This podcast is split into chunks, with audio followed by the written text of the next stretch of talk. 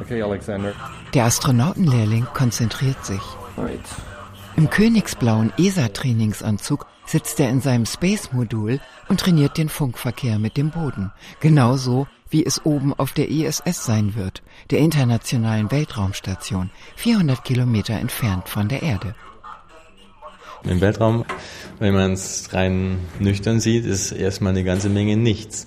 Und danach kommen Sterne.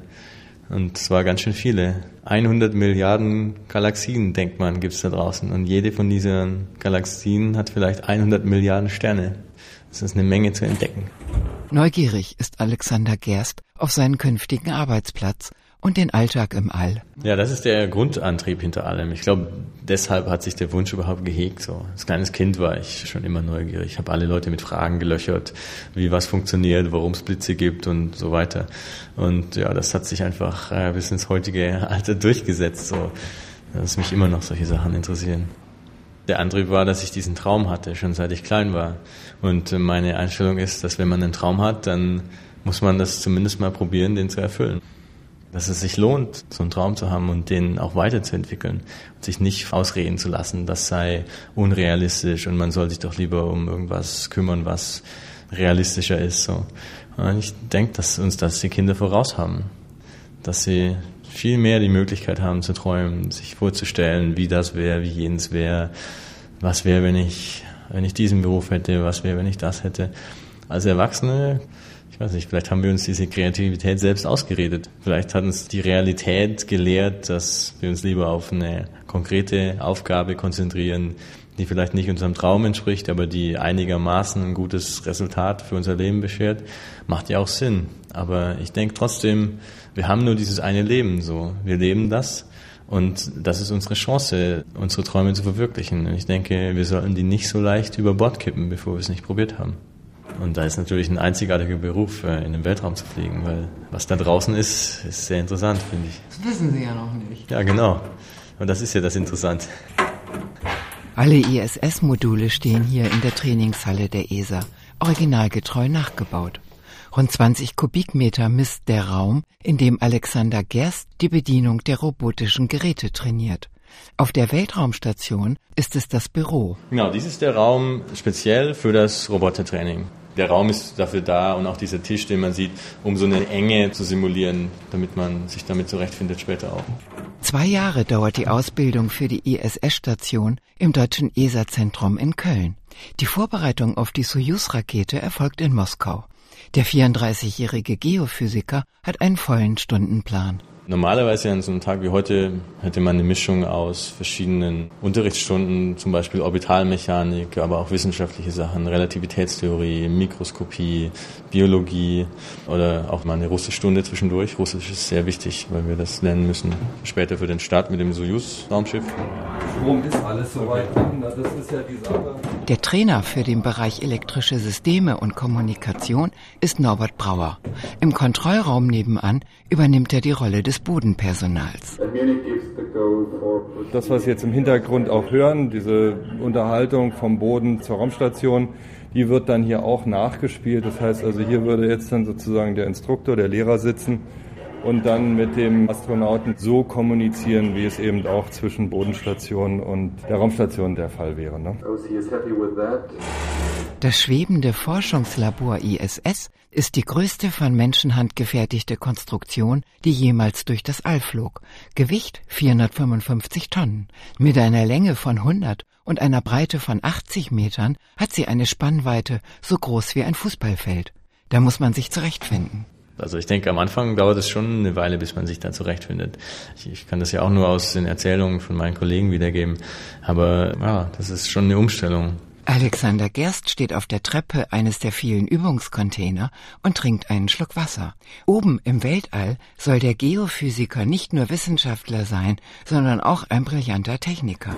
Wir werden sehen, nebenan ist der Raum, mit dem wir trainieren, wie man den europäischen Raumtransporter, den ATV, an der Raumstation andockt. Da gibt es einen Simulationsraum, da steht dann mein Trainer, der den Simulator bedient und ich werde zum Beispiel oben im Modul selbst sitzen, im simulierten Raumstationsmodul mit einem kleinen Undock-Computer, von wo aus ich dann diesen Undock-Vorgang überwache. Das heißt, wir simulieren ein Andocken des europäischen Raumtransporters ATV an die Raumstation. Der unbemannte Weltraumfrachter ATV hat Ersatzteile und Lebensmittel an Bord. Später an diesem Trainingstag wird das Andocken des Versorgungsschiffes an die Forschungsstation simuliert werden. Und das kann auch schiefgehen. Ja, man, es gibt immer mal wieder Situationen, äh, wo was nicht funktioniert. Und damit muss man natürlich zurechtkommen. Mir macht es nichts aus, das ist ja auch ein Teil, der mich fasziniert, so diese Technik. Weil das die neueste Technik ist. Man arbeitet mit Geräten, die gerade erst entwickelt worden sind, die praktisch an der vordersten Front der Technik stehen. Das ist natürlich eine spannende Sache. Das praktische Leben im Weltraum, rund um die Uhr in der Schwerelosigkeit, das können die Astronauten erst richtig lernen, wenn sie dort sind, meinen die Trainer. Der ESA-Astronaut Umberto Guidoni, der als erster Europäer die Raumstation ISS betrat, berichtete später davon, wie er zuallererst zum totalen Ordnungsfanatiker werden musste. Man könne ja nicht einfach irgendwelche Dinge irgendwo ablegen. Alles, was nicht nied- und nagelfest ist, schwebt davon. Jedes Werkzeug, jede Büroklammer und einfach alles müsse man dingfest machen. Also was ich machen werde, ist, ich werde die Kamera da hinstellen und dann äh, die Einstellung hier vornehmen. Alexander Gerst, noch im Wirkungsbereich der Gravitation, soll eine Kamera installieren. Die Kamera ist aktiviert. Alles klar. Die präzise Ausrichtung der Kameras in den engen Räumlichkeiten der Weltraumstation ist wichtig. Der Trainer hilft bei der Suche des richtigen Winkels. Wir haben einen Großteil der Aktivitäten, die von den Astronauten durchgeführt werden, natürlich ein Interesse daran, dass wir am Boden auch sehen, was die da machen.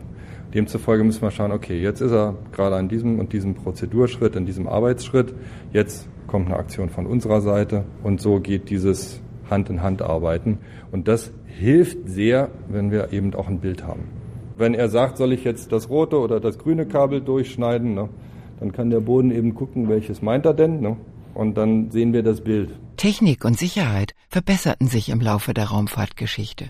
Die erste Langzeitmission wurde 1977 möglich auf der russischen Weltraumstation Salyut 6. Sigmund Jähn, der erste Deutsche im All, flog 1978 für eine Woche hinauf. Alexander Gerst wird der 14. deutsche Astronaut sein, wenn sämtliche Trainingsphasen abgeschlossen sind. Alle Systeme und Abläufe müssen im Schlaf beherrscht werden, bis es losgeht. Ja, wir simulieren dann, klar, wie, was man machen muss für so einen Start, wie man äh, die Soyuz-Kapsel bedient. Aber im Hinterkopf weiß man natürlich immer, dass man eigentlich nur in einer kleinen Box sitzt und einen Joystick in der Hand hat und dass das eine Simulation ist. Aber was man dabei nicht simuliert, ist das Gefühl, das man dabei hat, wenn man tatsächlich auf der Spitze von einer Rakete steckt und startet. Und dieses Gefühl, das man haben wird, wenn das eine wirkliche Stadt ist, das stelle ich mir großartig vor. Immerhin sitzt man auf einer Rakete mit Millionen Litern Treibstoff und die Beschleunigung beim Start ist gigantisch. Der Flug dauert um die zwei Tage. Im Prinzip ist das gar nicht so weit. Man ist innerhalb von acht Minuten im Weltraum. Der Weltraum fängt 100 Kilometer über uns an, so das ist eine Stunde Fahrt, wenn man mit dem Auto senkrecht hochfahren könnte. Das ist gar nicht so weit weg. Man freut sich dann bestimmt natürlich am meisten drauf, seinen Heimatort zu sehen, wenn man zum ersten Mal über seine Heimat drüber fliegt, aus 400 Kilometer Höhe und von oben runter schaut. Ich wollte gerade sagen, man ist nicht aus der Welt, aber man ist es. Rechts sind die Europäer und links sind die Japaner. Die Station ist äh, T-formig, so wie ein T. Bis Mitte von dem T sind eigentlich die Amerikaner und ganz unten von dem T sind die Russen, wo wir uns äh, jetzt äh, befinden. Eng ist es überall, erklärt Lionel Ferrer, der Trainer. Die Amerikaner, Europäer, Kanadier und Japaner arbeiten normalerweise mehr in dem amerikanischen Segment, so vorne von diesem T, also oben von dem T, rechts, links und bis zur Mitte. Die Russen sind mehr hinten. 80 Meter entfernt von Columbus Forschungslabor. 80 Meter ist schon lang. Fünf Module in der Reihe. Die sind alle nacheinander angedockt zu der Raumstation. Der ATV-Trainer bereitet das Andockmanöver des Versorgungsfrachters vor, das Alexander Gerst gleich simulieren soll, ganz hinten im russischen Teil der Raumstation. Das ist das russische Modul Zvezda, in dem wir dann sitzen und diesen Andockvorgang überwachen. Und wenn alles gut geht und der Andockvorgang erfolgreich verlaufen ist, dann öffnen wir die Luke zwischen den beiden Modulen und äh, praktisch betreten den, den Raumtransporter. Der Astronautenlehrling steht vor der Endluke. Was man da sieht, ist quasi das Endstück der internationalen Raumstation. Das ist die Endluke. Das heißt, dahinter befindet sich das Vakuum, der Weltraum. Genau dort wird der Raumtransporter andocken. Hoffentlich erfolgreich. Sein Trainer deutet nach nebenan, wo die Kontrollmonitore warten. So dann weiter, wenn wir weiter vorne gehen, dann befinden wir uns weiter in diesem Modul und wir beobachten eigentlich ATV-Rendezvous und Andocken von hier. Dieser Teil hier ist voll mit Equipmenten, Kabel. So zwei Astronauten können sich hier sozusagen hinsetzen und die gucken, was passiert. Ich bin ehrlich gesagt nicht davon ausgegangen, dass ich Astronaut werden würde. Aber das war nicht der Punkt. Beworben habe ich mich deswegen, weil ich dann von mir aus ein, ein gutes Gewissen haben konnte und sagen konnte, okay, ich habe es versucht so. Es wäre kein großes Ding für mich gewesen, nicht Astronaut zu werden. Und jetzt hat es natürlich funktioniert, es ist noch umso großartiger, umso besser. Und da sieht man eben, manchmal wird das Unwahrscheinliche wahr. Wie wird man Astronaut? Superathleten werden nicht gesucht, nur körperliche Fitness ist Voraussetzung. Zwischen 27 und 37 Jahre alt muss man sein, gute Englischkenntnisse werden verlangt und ein abgeschlossenes Hochschulstudium, möglichst in naturwissenschaftlichen oder technischen Fächern. Bis sehr spät in der Selektion bin ich davon ausgegangen, dass ich irgendwann ausfliegen würde. Und ich habe ja auch sehr viele von meinen Mitbewerbern gesehen, das sind auch sehr viele tolle Leute dabei gewesen, die dann auch früher oder später, naja, nicht mehr dabei waren. Und naja, ich habe gemerkt, das kann passieren, so, das ist wahrscheinlich, dass das passiert. Und dann erst so als gegen später es dann nur noch so 40, 45 Leute in der Gruppe war, die übrig waren, da habe ich so langsam verstanden, dass ich tatsächlich eine Chance habe. Und da bin ich dann tatsächlich erst so richtig mit dem Gedanken in Berührung gekommen, dass ich tatsächlich vielleicht mal Astronaut sein würde. Den hatte ich vorher nie zugelassen, weil ich natürlich auch nicht enttäuscht sein wollte.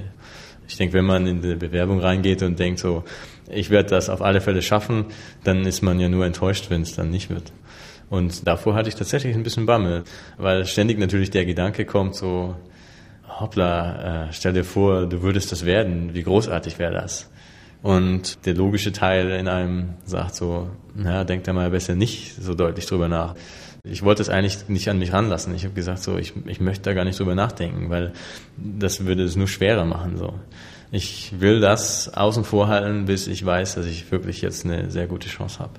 Und das ist mir zum Glück auch gelungen, aber das war nicht einfach, war eine, keine einfache Zeit. So. Alexander Gerst grinst. Wer schafft es schon, Astronaut zu werden? Da macht man sich lieber nicht allzu große Hoffnungen. Ja, die Vorstellung der Astronautenkandidaten war in Paris und ich habe damals in Hamburg gelebt. Und ich dachte, okay, jetzt ist Montagabend, am Mittwochmorgen werden die vorgestellt. Da dachte ich so, okay, jetzt wird es langsam ja, unwahrscheinlich. Man muss ja auch noch eine Zeit haben, da hinzufliegen und ein Hotel zu finden und so.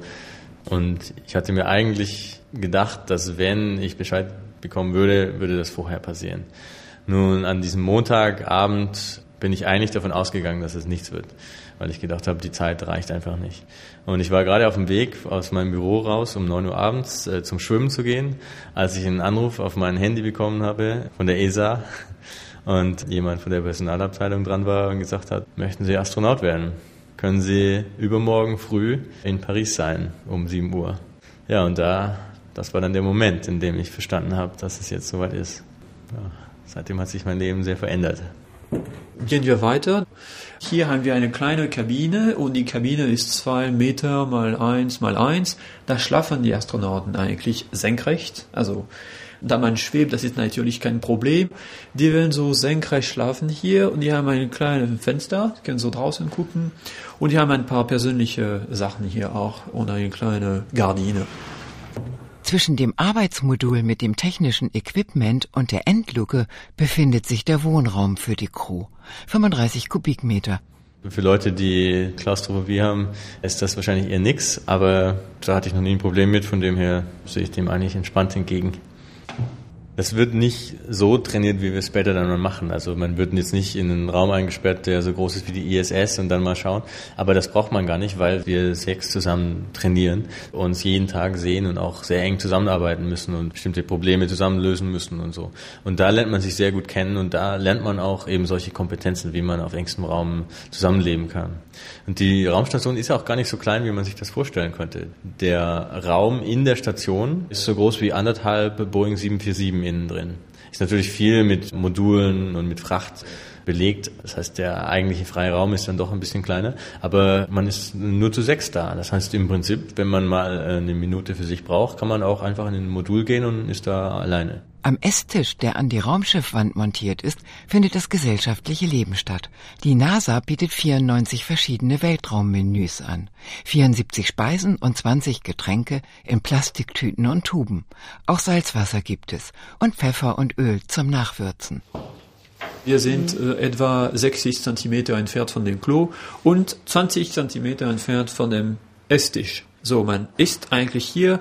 Die treffen sich am Abend hier um den Tisch, um zusammen Abendessen zu haben.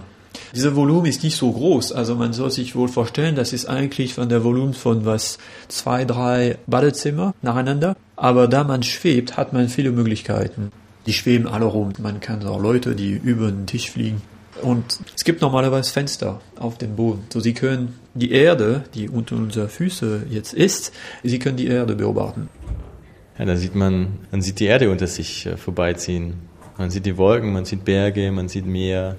Und vor allem, was man sieht, ist, man sieht Länder ohne die Grenzen. Alexander Gerst, der Astronaut im Training, hat Platz genommen am Rechner im Arbeitsmodul. Auf dem Bildschirm sieht er die Außenluke, an die das Versorgungsschiff andocken soll. Das ATV-Manöver wird auch vom Boden kontrolliert, von Toulouse aus, dem französischen Kontrollzentrum. Die Kommandos werden von dort über Moskau zur Raumstation geschickt. Wir machen jetzt eine Simulation eines Andocks-Vorgangs des Raumtransporters ATV an die Raumstation. Wir befinden uns hier jetzt in der Raumstation. Direkt hinter dieser Wand ist der Weltraum und bald hoffentlich der ATV, der genau an dieser Stelle andockt. Okay, we have movement. Das Versorgungsschiff ATV nähert sich. Corridor is good. Angles are good. Der Raumtransporter, der startet von Kourou aus auf einer Ariane-Rakete und fliegt die Raumstation an 10 meters. Systems are good. 9 meters. Corridor is good. Diese Beobachtung und Annäherungsphase, wo das ziemlich kritisch ist, man nennt das Rendezvous. Die Astronauten sind in der Raumstation und beobachten, was passiert. Wenn etwas schief geht, dann soll sie reagieren. Normalerweise soll es automatisch laufen. Timer prepared. We'll report 2 meters. We are at 7 meters. Systems are good. Corridor is good. Roll angle is good. Alle Systeme laufen gut. Der Abstand des Transporters zur Raumstation verringert sich rasant. Six meters, drifting, drifting towards range of corridor. Systems are good. Okay. Ja, ist natürlich schon wichtig, dass man auch in einer Extremsituation dann die Nerven behält. Das ist ein wichtiges Kriterium. Meine Kollegen, die Piloten waren, die hatten auch schon äh, Situationen, die ernst waren, in denen sie die Nerven behalten haben. Bei mir zum Beispiel, ich habe auf Vulkan gearbeitet und da ist es natürlich auch immer gut, wenn man ruhig bleibt und die Nerven behält, auch wenn mal eine Situation kommt, die unvorhergesehen ist. Zwei Monate lang war Alexander Gerst in der Antarktis, auf der Spitze eines Vulkans bei 45 Grad minus. Danach ist man gut gerüstet für das Weltall. In einer gewissen Weise ist die Antarktis ja sehr ähnlich wie der Weltraum, weil es ist eine lebensfeindliche Umgebung, in der man ohne fremde Hilfe, ohne Technik, ohne gute Kleidung und so nicht überleben könnte. Und wir sind da auch aus ähnlichen Gründen hingefahren. Ich habe damals ja meine Doktorarbeit äh, geschrieben und da Daten in der Antarktis gesammelt, weil wir einen Vulkan beobachten konnten dort, der uns Sachen verraten hat, darüber, wie Vulkane funktionieren, die wir sonst woanders nirgends sammeln konnten. We're at five meters. Prepare for corridor violation. Zwei Schatten sind auf dem Monitor zu sehen, für Laien nicht identifizierbar. Yes. Okay. We have a corridor violation. Der Astronaut in Spee prüft, ob das Schiff nicht etwa nach außen wandert, weg von der Umlaufbahn. Das Rendezvous zwischen Raumstation und dem Versorgungstransporter hat viele Tücken. Wenn eine der Raketendüsen eine Fehlfunktion hat, dann wird der Transporter die Raumstation rammen. Prepare for sending escape. So we're gonna be the red circle. Yes. Was man nicht trainieren kann, ist wirklich eine lebensbedrohliche Situation und wie man unter solchem Stress, den so eine Situation ja auslöst, reagiert. Und das ist was, was man tatsächlich nicht simulieren kann so einfach. Und deswegen äh, hat die ESA wahrscheinlich auch Wert darauf gelegt, Leute zu selektieren, die Erfahrungen haben in Extremsituationen. Und das war ja bei mir der Fall. Das ist dadurch, dass ich in, bei minus 45 Grad in der Antarktis gearbeitet habe. Es waren ja in Extremsituationen auch in kleinen Gruppen auf Vulkanen für Wochen im Zelt geschlafen und so weiter. Das hat sicherlich eine Rolle gespielt bei der Selektion. Man hat minus 45 Grad, die hat man dann auch im Zelt. Aber naja, man hat auch mal einen Sturm, der einen zwei Wochen lang daran hindert, das Camp zu verlassen. Das heißt, man ist festgesetzt auf einem Gipfel von einem aktiven Vulkan und man muss zwei Wochen ausharren, bis der nächste Helikopter vorbeikommen kann. Now pressing escape. Starting timer. Stop timer. Monitoring escape. Der Trainer hat die Simulation beendet. Wo ist das Versorgungsschiff geblieben? Der Bildschirm ist schwarz. Nichts mehr zu sehen. Thank you very much. Thank you. Thank you. Wir haben jetzt hier den europäischen Raumtransporter ATV an der internationalen Raumstation angedockt. Das heißt, wir haben den Andockvorgang überwacht. Äh, es ist leider schief gegangen. So that's it for this uh, scenario. So, Alexander Gerst beugt sich über sein Logbuch. Jeder Vorgang muss protokolliert werden, auch wenn ihm sein Trainer eine gemeine Panne untermogelt. graduell werden wir ein paar Pannen hinzufügen. Das wird dann mehr kompliziert. Ja. Und äh, ganz am Ende, wenn die Crew fertig ist, dann machen wir eine kleine Prüfung. Alle Störfälle, die theoretisch auftreten könnten, da oben im Weltall, wenn kein Astronautentrainer mehr dabei sein wird, müssen in den Simulationen durchgespielt werden. Genau. Alexander Gerst weiß eines genau. Jederzeit kann alles passieren. So do we do the same? Als nächstes machen wir einen weiteren Andockvorgang, der erfolgreich verlaufen soll, laut Simulator. Und wir simulieren dann, wie wir tatsächlich das Modul betreten, hier an der Raumstation. Wir öffnen die Luke und gehen in das neue Modul. Ein Durchmesser von 80 Zentimetern hat die Luke. Man muss hindurchkrabbeln, um das Versorgungsmodul betreten zu können. Doch die Astronauten können ja hindurch schweben. Also man sieht hier, wir haben auch oben diese Transportbeutel links, rechts und auch unten. Und natürlich, wenn man an der Station ist, in Schwerlosigkeit ist alles einfacher. Ja. Der automatische Raumtransporter ATV ist 10 Meter lang und hat einen Durchmesser von knapp 5 Metern. An den Außenwänden in Metallregalen sind die Transportbeutel verstaut. Mit dem Schnitt 1000 Kilo Versorgungsfracht. Er kann mehrere Tonnen Treibstoff und auch lose Fracht transportieren, wie zum Beispiel Essen für die Astronauten, neue Kleidung, neue Geräte oder Wasser oder auch Gas. Einen Rückweg zur Erde gibt es nicht für den Versorgungsfrachter. Er wird mit dem Abfall beladen, der sich in der Raumstation angesammelt hat und in die oberen Schichten der Atmosphäre geschossen, wo er verglüht. Alexander Gerst klappt sein Logbuch zu. Für heute ist Astronautenfeierabend. Als Astronaut ist man immer in der Ausbildung. Das ist ja das Schöne daran. Das war für mich immer eine, eine sehr positive Herausforderung, zu sehen, wo meine eigenen Grenzen sind. Und ja, bisher habe ich sie noch nicht gefunden. Da müsste ja dann noch der Mond kommen, ne? Ja, natürlich. Das würde ich lieben gerne ausprobieren, wie das Gefühl ist, wenn ich auf dem Mond stehe. Und zurück vor allem schaue auf die Erde.